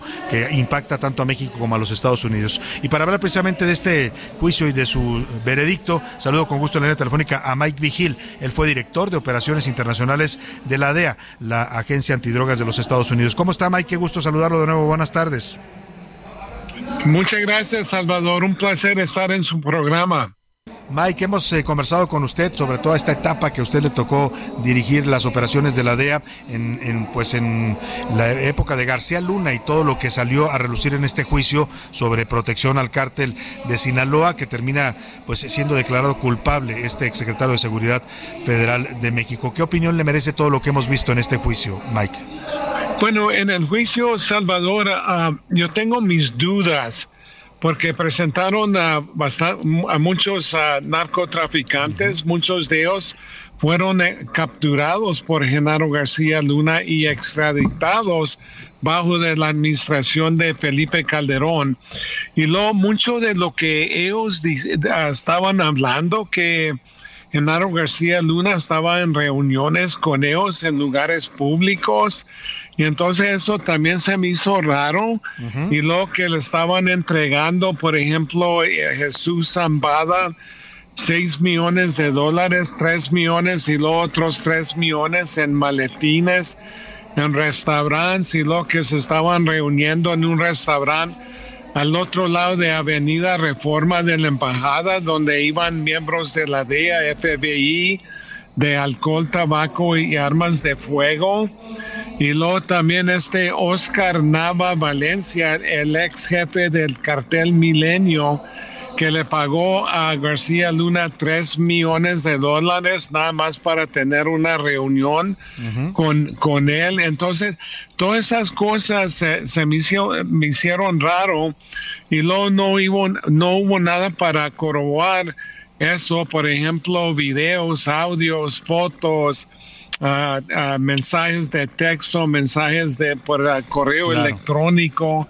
Entonces, todo fue declaraciones de, narcotraficantes. los dichos nada más de los testigos, ¿no? Sí, como se, sí, como dice en México, esto fue puros tacos de lengua. Entonces, no hicieron, no hicieron, no hicieron un análisis ah, financiero, por ejemplo, diciendo que pues esto estaba ganando García Luna y él, tenía estas cuentas bancarias, esta, estos bienes y raíces. Entonces, todo, todo fue Por narcotraficantes y luego se, se, me hace raro, Salvador, porque no hubo ninguno que dice, pues yo también estuve ahí, yo vi. Entonces esto fue ecléctico, todo, todas las declaraciones fueron independientes. Entonces, para mí el caso ah, fue muy débil, muy, débil. Eh, sin embargo, el jurado termina declarándolo culpable por unanimidad eh, y la fiscalía celebra este, pues este, este veredicto como algo eh, importante. Dice que se demuestra, pues, que García Luna traicionó a México. Dice el fiscal eh, Bear. Dice también que, pues, se corrompió con los narcotraficantes. Y, es importante lo que usted nos dice, Mike, porque usted le tocó colaborar, digamos, a la DEA en la época de García Luna. Yo recuerdo que incluso la DEA le entregó varios reconocimientos a García Luna por su labor como secretario de Seguridad. Sí, yo, yo, yo lo conocí cuando estaba como jefe de operativos internacionales y obviamente pues las oficinas de nosotros en México eran las más importantes y, teníamos más elementos en México que cualquier otro país en, en los Estados en el mundo entonces yo viajaba y yo conocí a García Luna cuando él fue fue jefe de LAPI bajo de la administración de Vicente Fox y entonces ah, había buena colaboración con, con él, nunca, nunca tuvimos problemas donde vimos que él ah, comprometió un operativo o, información. Entonces, ah, todo esto se me hace algo raro. Pues la verdad es que sí, pero bueno, pues así lo decidió el jurado, así funciona el sistema de justicia de su país, Mike. Sí, exactamente, exactamente. ¿Y qué, habrá que esperar ahora? ¿Cree que le den una sentencia muy grande a García Luna? Se habla de más de 20 años o hasta cadena perpetua. Sí, eh, fue convicto por este delito que se llama empresa continua criminal. Entonces, lo mínimo, la, la sentencia mínima sobre de eso es 20 años y luego, aparte de eso, um, le pueden dar máximo una cadena perpetua. Entonces, estamos en eso. Oiga, eh, Mike, eh, ¿y eh, usted cree que, García Luna en algún momento, ayer decía el presidente López Obrador que debería declararse testigo protegido? ¿Cree que llegue a eso, que, esto pueda escalar a otro nivel? Hay quienes atizan que, se debe llamar a cuentas al expresidente Calderón. ¿Cree que esto pueda escalar a otros niveles o, va a quedar ahí en García Luna? Pues en mi opinión va a quedar con García Luna. Entonces, pero siempre existe la posibilidad que él pueda colaborar o quiera colaborar, pero en mi opinión ah, no lo creo. No cree que se vaya a... Pues no lo hizo cuando pudo hacerlo, que era el momento antes del juicio, ¿no? Antes de aceptar declararse eh, culpable y ofrecer información. Sí, exactamente, porque normalmente van a colaborar antes de que llegue a un juicio y él nunca ha dicho nada. Eh, además, siempre ha dicho que es inocente, entonces no, no creo que va a llegar a un acuerdo o, va a declarar a contra de otros ah, personajes, por ejemplo, en México. Y aparte de eso, ya tú sabes que hay gente que de una vez comienza a acusar a diferentes personas sin, sin pruebas ah, y, y, se dejan llevar por rumores y yo, yo creo que eso es un error muy grande. Pues vamos a ver qué sucede. En todo caso, ahí está la opinión importante de un exdirector de operaciones de la DEA, de la Agencia Antidroga Estadounidense, como fue Mike Vigil, que conoció y trabajó, colaboró personalmente con García Luna como secretario de Seguridad. Bueno, pues vamos a ver en qué termina todo esto, don Mike. Por lo pronto, un gusto, como siempre, conversar con usted y gracias por darnos su opinión. Para mí, Salvador, muchas gracias a ti. Muy buenas tardes. Nos vamos a la pausa con música. Se llama To Be Young, Gift and Black, joven dotada y negra. Es Nina Simone, una canción de 1970.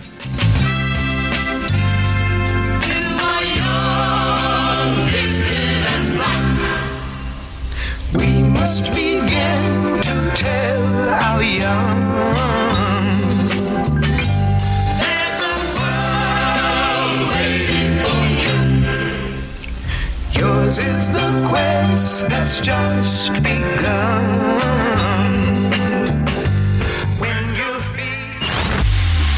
En un momento regresamos. Ya estamos de vuelta en A la Una con Salvador García Soto. Tu compañía diaria al mediodía. El Palacio de Minería ha sido escuela de especialistas en minas e ingenieros. Fue en 1924 cuando el Palacio de Minería albergó por primera vez en México una feria de libro, concebida con el propósito de fomentar la lectura y el interés de los editores extranjeros, además de alentar el arte de la imprenta.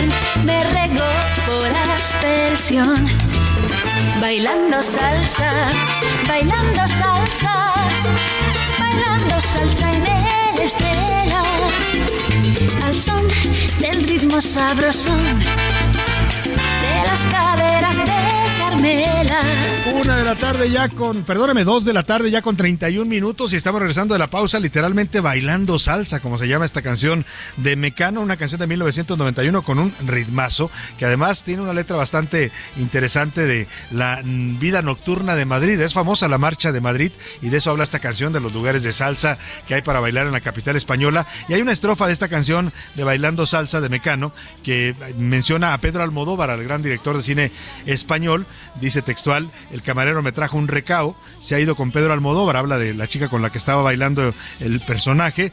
Dice, gorda algarroba, a ver si te saca anunciando alguna escoba. Y es que Mecano, junto con Pedro Almodóvar, fueron parte de la escena, digamos, del destape español, como se le llamó a esos años de los 80 en español, donde España, la España posfranquista, eh, no solo arriba a la democracia con el famoso pacto de la Moncloa, después de una larga noche de, de la dictadura de Francisco Franco, sino además también comienza todo este destape de música, de diversidad sexual, de, arte, de todo lo que se vivió en esos años en España. Eh, de eso canta también Mecano en esta salsa sabrosa bailando salsa. Escuchemos y seguimos con usted con más aquí en A la Una. Con mi camisa color carmesí,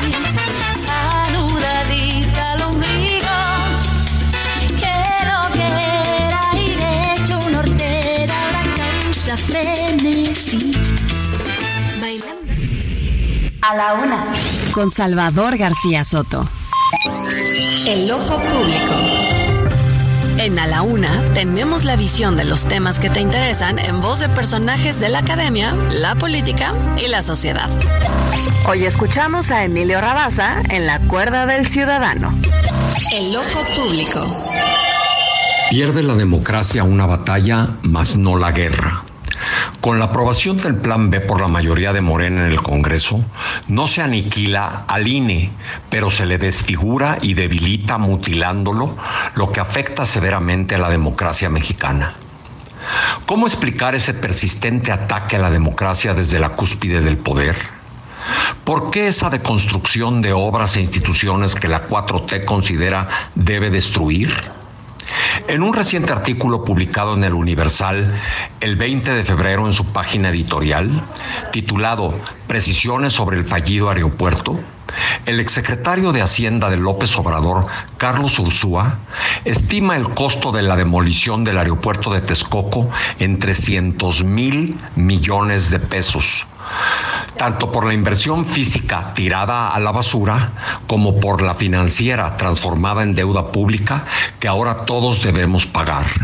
Una suerte de fobaproa aeroportuario que pone en riesgo, según él, la seguridad aérea en el Valle de México.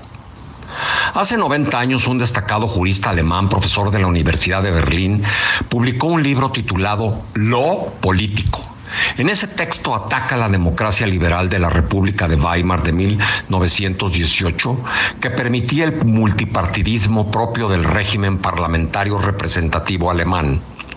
Con ese ataque quería diferenciar la política como acción de los partidos políticos, en plural, de lo político, el espacio reservado al Estado para el partido único. Consideraba que la política y su pluripartidismo amenazaban a la unidad estatal de lo político, en donde debían prevalecer únicamente dos categorías en permanente pugna, el amigo bueno y el enemigo malo, la luz contra la oscuridad.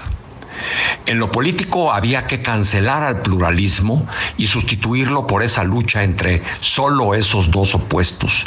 Y en ella había que aniquilar al enemigo para asegurar la unidad del Estado compuesto por una sola fuerza política y un líder único. El autor de Lo Político fue Carl Schmitt, miembro del partido nazi desde 1933 y fuerte apologista de la dictadura de Adolfo Hitler. Porque yo creo y defiendo la política y no lo político, estaré en la marcha del próximo domingo en el Zócalo. Con el plan B perdimos una batalla en defensa de la democracia, mas no toda la vía a la guerra. Sigue la batalla de la Corte. Le saluda con el afecto de siempre Emilio Rabaza Gamboa, docente investigador de la UNAM. A la una, con Salvador García Soto. Bueno, pues ahí está este comentario del doctor Emilio Rabasa interesante sobre esta batalla, literalmente así lo denomina él, que se libra por la democracia y por el sistema electoral mexicano. Ya se perdió, como dice él, una batalla. Ayer fue aprobado pues el todo lo que restaba de este plan B electoral, pero lo que sigue pues es la digamos la otra batalla definitiva que viene, lo decía bien el doctor Rabasa en la Suprema Corte de Justicia. Ahí es donde se va a definir si estas iniciativas del presidente López Obrador que prácticamente desmantelan, descuartizan o destazan a la línea, como usted le quiera llamar, lo seccionan, le quitan las juntas ejecutivas, le quitan facultades, lo quieren dejar pues, como yo le decía el otro día, un INE eh, cojo, sin dientes, sin poder sancionar a los partidos, es lo que quiere el presidente López Obrador, un INE sometido e, e inofensivo. Bueno, pues vamos a ver qué define la Corte cuando esto ya se vuelve un debate ante las acciones de inconstitucionalidad que ya se están presentando por parte de partidos, opositores y sociedad civil. Oiga, pero pronto vamos a este tema. Mire, cuando llegó el presidente López Obrador, al, poder en 2018, eh, habíamos tenido una tendencia decreciente en la migración ilegal de México a los Estados Unidos por, por razones que tienen que tenían que ver seguramente con la estabilidad del empleo o pues vaya también el endurecimiento por supuesto de la frontera no el que hayan prácticamente construido el muro de Donald Trump eh, toda esta política tan agresiva de Trump contra los migrantes pues desalentó mucho a los mexicanos que cruzaban ilegalmente la frontera para buscar trabajo y una vida mejor en los Estados Unidos. Bajaron las cifras radicalmente de migración ilegal de, de México a Estados Unidos a contraparte de lo que pasaba con la migración migración centroamericana y de otras partes que estuvo aumentando en estos últimos años, pero de pronto, en los últimos dos años para acá, cada vez más mexicanos están volviendo a tratar de eh, huir literalmente o a buscar mayores oportunidades de trabajo en los Estados Unidos. La cifra que le vamos a dar en este reportaje que nos preparó Milka Ramírez habla de hasta 800 mil mexicanos deportados en los últimos meses desde Estados Unidos por haber entrado ilegalmente a la frontera, lo cual representa un incremento de 20% en los últimos dos años de la migración ilegal mexicana hacia Estados Unidos. Milka Ramírez nos cuenta. Cada vez más migrantes mexicanos son detenidos en Estados Unidos. En 2022, la cifra de connacionales aprendidos aumentó en 20.1%. En total, 800.688. La cifra más alta registrada durante el sexenio del presidente Andrés Manuel López Obrador. Tonas Guillén López, ex titular del Instituto Nacional de Migración, explicó en entrevista para A la Una con Salvador García Soto que el incremento de este número refleja la situación interna de México desde el año 2008. Habíamos tenido más de una década de estabilidad en el flujo. Y el año 20 fue una ruptura de esa estabilidad y un incremento del flujo de mexicanos hacia Estados Unidos en gran medida por razones económicas. Esto es la pandemia y su efecto en la economía, pues desequilibró ingresos de las familias.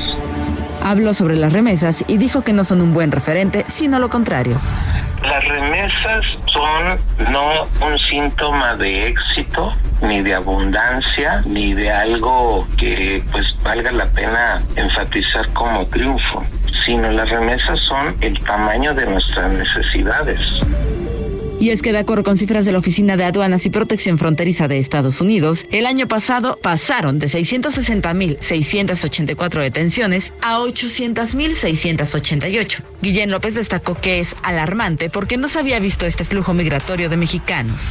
Este año 22 pues estamos rompiendo récords, incluso de las décadas pasadas. Números grandes sí habíamos tenido, pero no tan grandes como ahora. Y ahora estamos en el pico más alto de todos los tiempos. Entonces esto pues señala el tamaño, reitero, de la problemática interna, sobre todo económica, y la de inseguridad y violencia que se sumó como un factor de migración muy importante. Y es que mientras que en 2019 las detenciones de connacionales se colocaron en 252.293 y un año después, en 2020, la cifra alcanzó 362.240. Es un incremento del 43.5%. En total, en 2022, 2.195 connacionales fueron detenidos a diario al intentar ingresar a Estados Unidos, 91 por hora. Así la situación de nuestros connacionales, que a falta de oportunidades migran con esperanza de una mejor vida. Para A la Una con Salvador García Soto, Milka Ramírez. Oiga, qué dato este, de verdad, es histórico lo que estamos viendo en cuanto al aumento de migración ilegal de México a Estados Unidos. El gobierno de López Obrador, eh, pues adquiere otro récord, nada positivo, ¿eh? Porque mire, para que se dé una idea usted de lo que decía Tonatiu Guillén, el excomisionado del Instituto Nacional de Migración, o sea, estamos viendo un nivel de migración ilegal nunca visto en la historia. Y mire que tenemos toda una historia de décadas de migración desde México a Estados Unidos, migración ilegal. Eh, en, el gobierno de Fox, para que se dé usted una idea, de Vicente Fox, el pico más alto de migrantes mexicanos indocumentados que cruzaban Estados Unidos fue de 85.200. Con Felipe Calderón subió a 100.000 a 100 mil en el año 2009. Con Peña Nieto llegamos a 198 mil migrantes en 2015, que fue el pico más alto en ese sexenio. Con López Obrador en este 2022 estamos rompiendo todos los récords. 800 mil 688 migrantes. Ya nos decía Milka, en razón de 91 mexicanos detenidos y expulsados de Estados Unidos por cruzar ilegalmente en el 2022. Y lo decía bien Tonatiu Guillén, esto habla, por supuesto, de que la situación económica en México no es la mejor eh, de que los apoyos de López Obrador, estos, esto dinero que le, regala a la gente, que muchos celebran y que él dice que está resolviendo ya los problemas del país, pues no está sirviendo para frenar la migración, ¿eh? No, la gente no se queda por 3, 4 mil pesos que entrega el gobierno, va a buscar una mejor posibilidad de vida. Y el otro fenómeno, que habla también de una descomposición interna, es la, seguridad, la inseguridad y la violencia. Los estados expulsores y tradicionalmente de migrantes son Michoacán, Zacatecas, Guerrero, Tamaulipas, Veracruz y Domex. Antes la gente se iba de esos estados, les faltó por ahí Jalisco también y Guanajuato, que también están entre los primeros, pero antes la gente se iba por, por pobreza, por buscar una mejor oportunidad de vida, porque aquí no la tenían. Hoy se están yendo también por la violencia del narcotráfico, porque en muchos casos la gente es eh, despojada de todo por los narcos o amenazada y lo que hacen es huir a los Estados Unidos en busca de seguridad, ya no solo de empleo. Ahí está este fenómeno de la migración, un récord, una medalla, digamos, deshonrosa para el gobierno de la 4T. Y vamos a otro tema. Oiga, eh, eh, ha oído usted, si viene, por cierto, a las calles del centro histórico de la Ciudad de México, va a oír estas rebatingas que se dan en las calles donde hay mucho comercio, ¿no? Llévelo, llévelo, acá más barato y empiezan a gritarse de un puesto al otro. Pues más o menos así, como suenan las calles del centro histórico en algunas zonas de comercio, así está la rebatinga por eh, la fábrica de autos eléctricos de Tesla, esta empresa de Elon Musk que va a venir a México y pues originalmente dijeron que venía a Nuevo León pero luego el presidente dijo no, a Nuevo León no, porque ahí no hay agua, mejor que se la lleven al sureste o que la traigan ahí junto al AIFA. Y entonces varios estados empezaron a decir, bueno, pues si no es Nuevo León, yo quiero, ya levantó la mano Guanajuato, ya levantó la mano eh, también Jalisco, bueno, varios estados están pidiendo que les manden la planta de Tesla al Estado de México también, como si fuera eso, una rebatinga en un mercado, así está el tema de Tesla en México.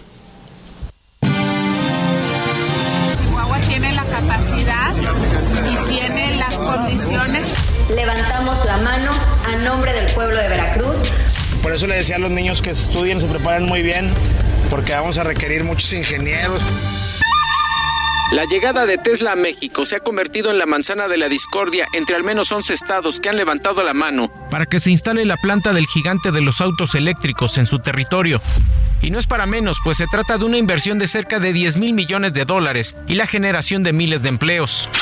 El primero fue Nuevo León, así lo dijo el gobernador Samuel García. Vienen muy buenas noticias, no hay rebatinga, no hay negociaciones, ya estamos a unos días de que se dé el anuncio, entonces muy Pero el presidente López Obrador sorprendió con la idea de instalarla al sur de México. Argumentó que Nuevo León no tiene suficiente agua para mantener la planta. Donde se tenga agua, donde se tengan los servicios. Nuevo León no. Ahora van a ver, Nuevo León no hay agua e incluso a su favor propuso que se instale en Hidalgo cerca del AIFA. O en Hidalgo, muy cerca del aeropuerto Felipe Ángeles. Después se puso en el mapa Durango. El gobernador Esteban Villegas lo confirmó. Ya andamos sobre ellos, en serio. Ya andamos sobre ellos. Vamos por Tesla. Además, Tamaulipas, Chihuahua, Guanajuato, San Luis Potosí y Michoacán se unieron a la lista. Nosotros tenemos el 100% de la energía que se genera en Michoacán, es energía limpia. No tenemos nosotros electricidad contaminante. Hasta la alcaldesa de Veracruz, Pati Lobeira, sumó al municipio para albergar las instalaciones del gigante de los automóviles eléctricos. Ofrecemos una geolocalización privilegiada para el traslado de mercancías a la Ciudad de México, al interior del país y hacia el exterior. Así, hoy Tesla es el objeto del deseo ya de varias entidades que pelean por esta planta porque así como todos querían ver a Olga,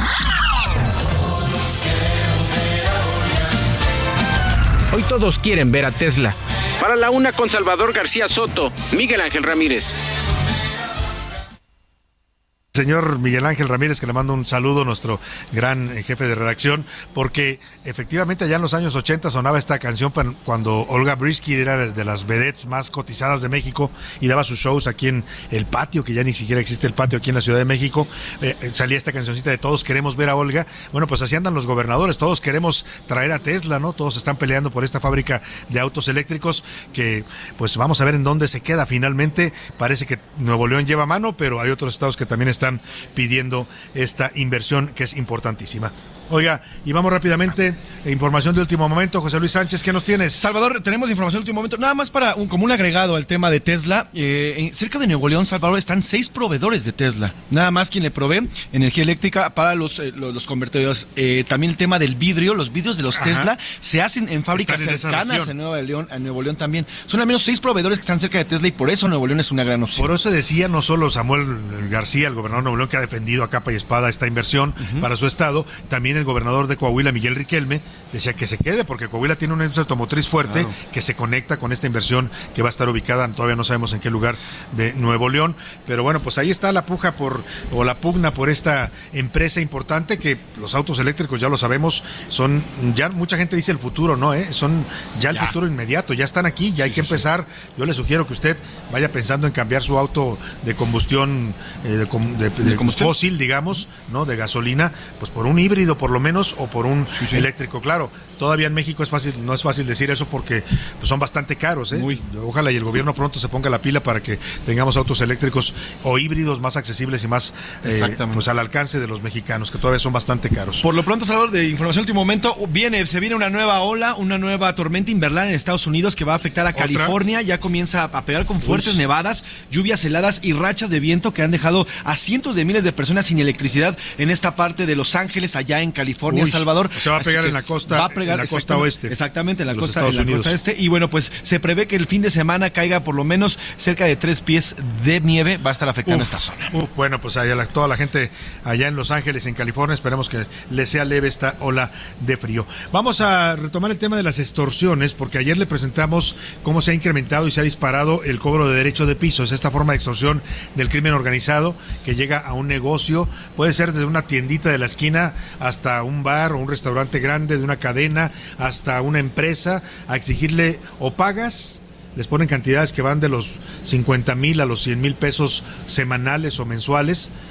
Y si no pagan, pues la, eh, la ley de plata o plomo, ¿no? O los asesinan o les incendian el local o van contra su familia. Ahora le vamos a hablar de otro tipo de extorsión que también es muy común en México y es la extorsión telefónica, esa donde le llaman a usted normalmente desde una cárcel, que es lo más grave de todo esto, que son reos que están condenados, pero desde la cárcel donde se supone que no hay celulares, se supone, porque ya sabe que las cárceles en México, ya lo hemos dicho, son eh, pues ingobernables, las, no tiene control el gobierno de lo que pasa en ellas, en la mayoría de las prisiones, y desde ahí se practica la mayor parte de esta to- extorsión telefónica que todavía, todavía sigue causando víctimas en México, a pesar de tantas campañas y de tanto que se ha difundido este modus operandi. Milka Ramírez nos cuenta. Diario y desde la cárcel hay 10.000 intentos de extorsión telefónica. Se trata de siete llamadas por minuto a través de las cuales los reclusos obtienen millonarias ganancias. De acuerdo con expertos, este delito que no ha descendido se gesta desde las prisiones. Y es que 9 de cada 10 llamadas de extorsión ocurren desde ahí. Esto a pesar de que los celulares están prohibidos. Se trata de call centers que operan con este fin en total impunidad. Y es que de acuerdo con el Consejo Ciudadano para la Seguridad y Justicia de la Ciudad de México, hay registro de alrededor de 200.000 números telefónicos, desde los cuales se ha intentado o se ha logrado extorsionar a la población. Así, cada interno realiza hasta 250 llamadas diarias y hay un registro de 20.000 cuentas bancarias asociadas a estos fines. Para A la Una con Salvador García Soto, Milka Ramírez. Pues ahí está este delito. Tenga usted mucho cuidado, se han hecho muchas campañas, pero todavía hay gente que pues cae en este tipo de extorsiones porque se asusta cuando le hablan y le gritan o le dicen, le ponen el sonido de una, una, una mujer o de un niño llorando, se espantan. No caigan en este tipo de extorsión. Lo que debe hacer es de inmediato colgarles eh, y, buscar a sus seres queridos. Si le amenazan con que su hijo, su hija, su esposa, de inmediato contáctelos, estás bien, y si entonces no caiga y no pague sobre todo este tipo de extorsiones que todavía siguen timando a muchos mexicanos. Oiga, y vamos rápidamente a, a otra información. Eh, a José Luis Sánchez, hay un número donde se puede usted denunciar si es que es víctima de esta extorsión telefónica desde las cárceles que lamentablemente se practica desde ahí este delito. Así es, Salvador. Se trata de la Coordinación Nacional Antisecuestros, que ya es el encargado de, de este- de llevar estas extorsiones. Usted, en cuanto reciba este- esta llamada, primero es colgarle. Eso es lo que se debe hacer, Ajá, colgarle. checar que sus familiares estén que- bien. Exactamente. Y bueno, lo después marcar al 088 de la Guardia Nacional y grabar este número. Aprenderse este número, ya viene identificadores de, pan- de números en todos lados. Y además compartir este número y en, y en isofacto la, la Guardia Nacional, en este caso... Procederá a ubicar de dónde salió la llamada, ¿no? Así es, 088 se- hay que, hay que denunciar. 088 para denunciar. Y no solo ya ahora lo amenazan con que secuestraron al hijo, a la hija. Ahora, por ejemplo, son historias. Le venden una historia, le llaman y le dicen, tío, tía, ¿no? Y usted dice, sí, sí, ¿quién eres? Soy su sobrino, su sobrina. Fíjese que vengo llegando de Estados Unidos, pero no traigo dinero para, para pasar la frontera y necesito para trasladarme, mándeme dinero. Y hay gente que cae y sí, les sí. pone dinero porque los van envolviendo y los van engañando en las llamadas telefónicas. Vámonos rápidamente a los deportes porque ya está listo Oscar Mota. Hay partido allá en Europa. ¿Cómo va el marcador del Barcelona? Cuéntanos, Oscar Mota. Los deportes en A la Una con Oscar Mota. Querido Salvador García Soto, amigas y amigos, hoy un gran día para ganar exactamente al medio tiempo partido de la Europa League decisivo. Va ganando el Barcelona 1-0 al equipo del Manchester United. También tengo que informarte que hace unos minutos, pues bueno, el Cruz Azul, a los aficionados de Cruz Azul ya tienen nuevo maquinista, es Ricardo Tuca Ferretti. Estas fueron las primeras palabras del entrenador al ser presentado. Y a partir del lunes podamos empezar a trabajar. Yo creo que hay un, buen potencial, tenemos que aumentarlo para realmente poder llegar donde nosotros pretendemos. Sea, aquí la pieza importante son los jugadores, son los sea, artistas, lo más importante.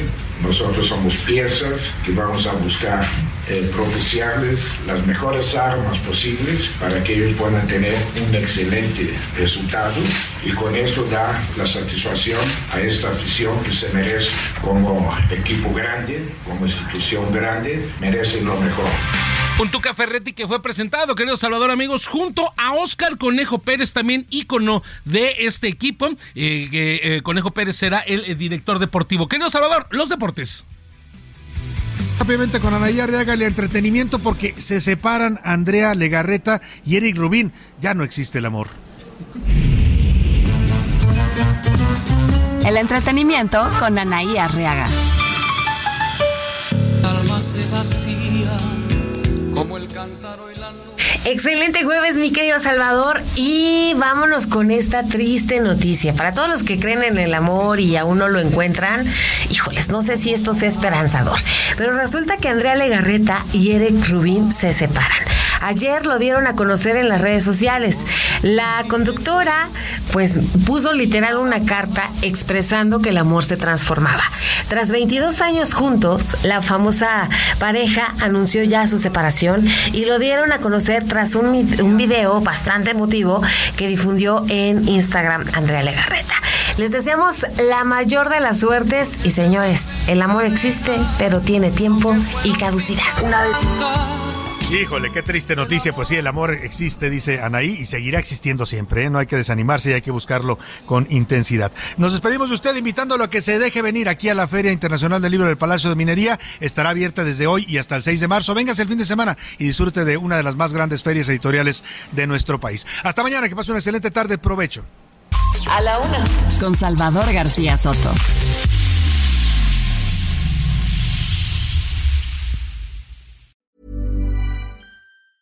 Tired of ads barging into your favorite news podcasts? Good news. Ad-free listening is available on Amazon Music for all the music plus top podcasts included with your Prime membership. Stay up to date on everything newsworthy by downloading the Amazon Music app for free or go to amazon.com slash news ad free. That's amazon.com slash news ad free to catch up on the latest episodes without the ads.